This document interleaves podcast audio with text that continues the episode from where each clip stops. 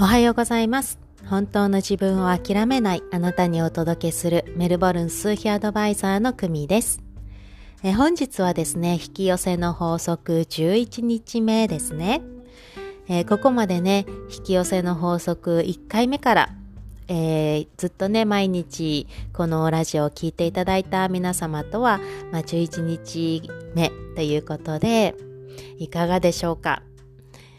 え私はですね、引き寄せの法則の、えー、8日目か9日目だと思うんですが、その時にラジオでね、少しお話ししたんですけども、この、まあ人生でね、えー、大げさな言い方になりますが、ちょっとね、この何十年もなかなか解決しない問題というのがあったんですね。で、その2つあるんですが、実はその2つがこの引き寄せの法則を始めてからなんとねなんか嘘のようにスルッと解決してしまったんですね。でその2つは何かっていうお話を今度しますっていうことで以前お伝えしたので本日ねその1つ目をお話ししたいなと思います。ちょっとね、一つ目は、あの、大したことないというか、くだらない話なんですが、ご了承ください。えー、その一つ目なんですが、私はですね実はあのとってもね朝が弱くてですねなかなかこう起きられない体質なんですね、えー、それは小さい時からえっ、ー、とすごくよく寝ます。はい。あのすごくよく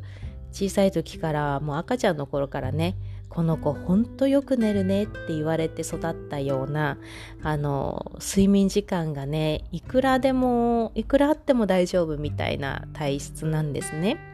でそれは大人になっても変わらず、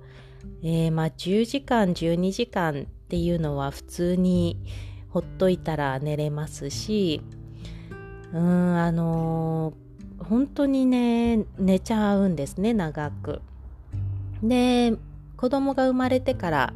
まあ、娘とか息子8時とかね9時に寝ると寝かせつけして一緒に9時とかに寝てねで次の日9時とかに起きるなんてことはもうざらにあるっていう感じだったんですね。で、あのただね娘も学校があるので朝起きてお弁当を作ってっていうことをしなきゃいけないんですがそうするとねまあ遅くても7時ぐらいには起きて準備をするってことなんですけどそのもうね目覚まし時計が鳴って起きるのがもう なんかねとても大変だったんですね。うわまだ寝たいってよく思ってたしもう目覚まし時計っていうのがもうとても苦痛になってしまうほど本当にねあの昔日本で社会人していた時も毎朝ね6時とか6時半に目覚ましをかけて起きてましたがあれも本当にねこの目覚ましがない生活できたらどんなにいいだろうって思ったぐらい自分がね起業して一人で仕事してみようって思った時も、まあ、たくさんいろんな理由があってね起業に踏み切ったんですが、まあ、その中の一つには小さな一つには目覚ましない生活がしたいっていうね願望も含まれてましたね。まあ、そんな感じで朝起きるっていうのが苦痛だったんですがあのパッと起きれて気持ちよく目覚めてね目覚まし時計なんていらないぐらいスカッと朝はね起きれるような。でたとえ睡眠時間が短くてもその中でねしっかり良質な睡眠が取れてで気持ちよくこうね次の日の朝を迎えられるってそんな体質そんなね風だったらどんなにいいんだろうってことをほんと結構長くね思ってたんですね。それがあの引き寄せの法則をぜもうね心底絶対に実行するぞって決めて私の場合は約3週間4週間目ぐらいに突入するかと思うんですがそのね2週間3週間目2週間目ぐらいなのかな急にですね朝ねあのー、もう目覚ましなる前にふっと自然と目が覚めるようになってそして全然その睡眠時間はそんなに長くなくてもすっきりと目覚められるっていうのが何日か続いたんですね。であれれなんだろう急にと思ってたんですがたまたまかなと思っていたらそれがもうね1週間とかあのずっと毎日そんな感じで起きられるんですね。で考えられることは何だろうってまああの引き寄せの法則を始めたことぐらいしかね ちょっと私は考えられなかったんですね。えー、そのずっとこうなればいいなって思っててなかなかなれなかったのに引き寄せの法則をねもう心底をやるぞって決めてとことんやり始めたら長年ちょっとできなかったことがいつの間にかすんなりとできるようになっていた。これってどういうことだろうってちょっと分析をしてみたんですが引き寄せの法則っていうのは、まあ、自分が発するエネルギーだったり考え方感情そういうものをね毎回意識してどんなものを出してるんだろうって思ってねあの意識すると自分の方に意識を向けて何を発してるんだろうっていうふうに考えるんですね。でそのやっぱりいろいろとね日常生活であのイラッとすることだったり不安だったり悩んだりとかってモヤモヤしたりっていうのが出てきた時はやっぱりすぐ気づけるんですね意識をしているので。であ今そういうエネルギー出してるなそういうふうに考えてるなっていうもう一人の自分がこう客観的に見ているのでこれを出しているとまあ良くないのはわかるので無理に消すことではなくて無理にねあのないものにするではなくて湧いてくる感情は自然とネガティブなものでも感じるようにはしてるんですが感じた後はじゃあどうすればこのこの考え方だとこういうネガティブな感情が出てくるんだからこれをどんな考え方に変えれば気分の良くなる感情が湧き出るのかなっていうふうに考え直すんですね。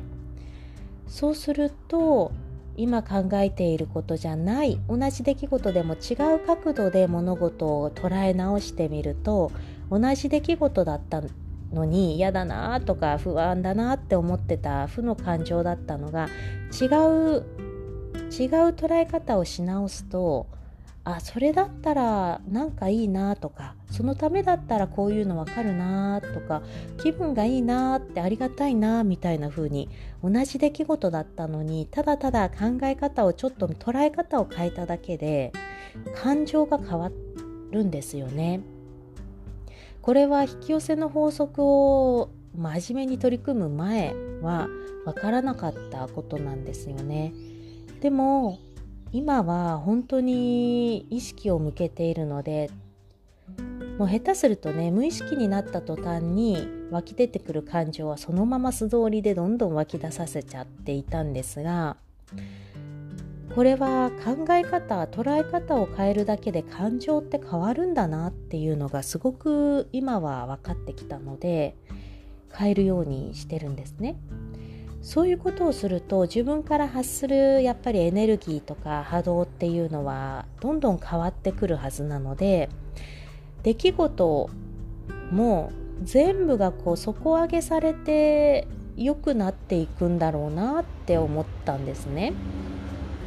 なので何か一つだけ状況が良くなるっていうわけではなくて全ての自分の周りにある状況がもう底上げされて良くなっていくんだろうなと思いました。なので私の場合はもうねこう長年こうなればいいのにできないなって思っていたようなことが、まあ、2つ3つ。あれ？なんか急に解決してるっていう風になっているんと、まあ、分析したんですね。でこの面白いのが感情って本当にね私たち無意識に出てくるって思っていたんですが感情っていうのは自分の意識その捉え方次第で変わるなってコロコロ変わるんだなっていうのがすごく分かりました例えば例えば、あのー、最近私ちょっとねここ数日考えていたことがあってそれが頭からなかなか離れなくてで仕事しててもそのことがふっと頭に浮かんで集中力が途切れてしまったりっていうことがあったんですね。なのでそのことを考えるのがちょっと嫌になってきてたんですね。なんで考えちゃうんだろうって。でそれなのでね気分気持ち的にはこうあんまりハッピーじゃないエネルギーを出していたんですね。でもやっぱりすぐねそれに気づいたのでこのどうやったらこのことをハッピーな感情に変えられるかなって考えてみましたそしたらこのどうしてもなぜか考えてしまうこのことっていうのは確か昔以前こんなことがあればいいなって願っていたことが今叶っていたんだなって気づいたんですね。叶っていたんだけどちょっと叶い方が違ったからモヤモヤしていたし何なんだろうって思っていたでもそっか以前願ったことは叶ってたんだだからこんなちょっと考えちゃうけれども叶ったことなんだなって思った時にこうモヤモヤ考えてたことが急に感情が晴れやかになってきたんですね。あすごいじゃんやっぱり引き寄せてるんじゃんとかやっぱり叶えてるんだ自分でそ現実を想像してるんだって思えた時に同じ出来事だったのに私はちょっと気分がハッピーになったんですね。こんな感じで状況は何も変わってなかったんですが捉え方だけを変えると感情は変わるっていうのはとても今実感しているしこれは日々やっていくといいなっていうふうにはね思っていますね皆さんいかがでしょうか？そんな風にね考えて捉え方を変えてみるっていうことをねこう今日はね意識してみられたらいかがかなと思ってシェアしました明日はもう一つのね私がここ長年なかなか解決しなかったものっていうのをお話ししたいと思います。えー、プライベートな話なのでねちょっとどこまで話せるかなという感じですがお付き合いいただければ嬉しいです。それではまた明日お会いしましょう。さようなら。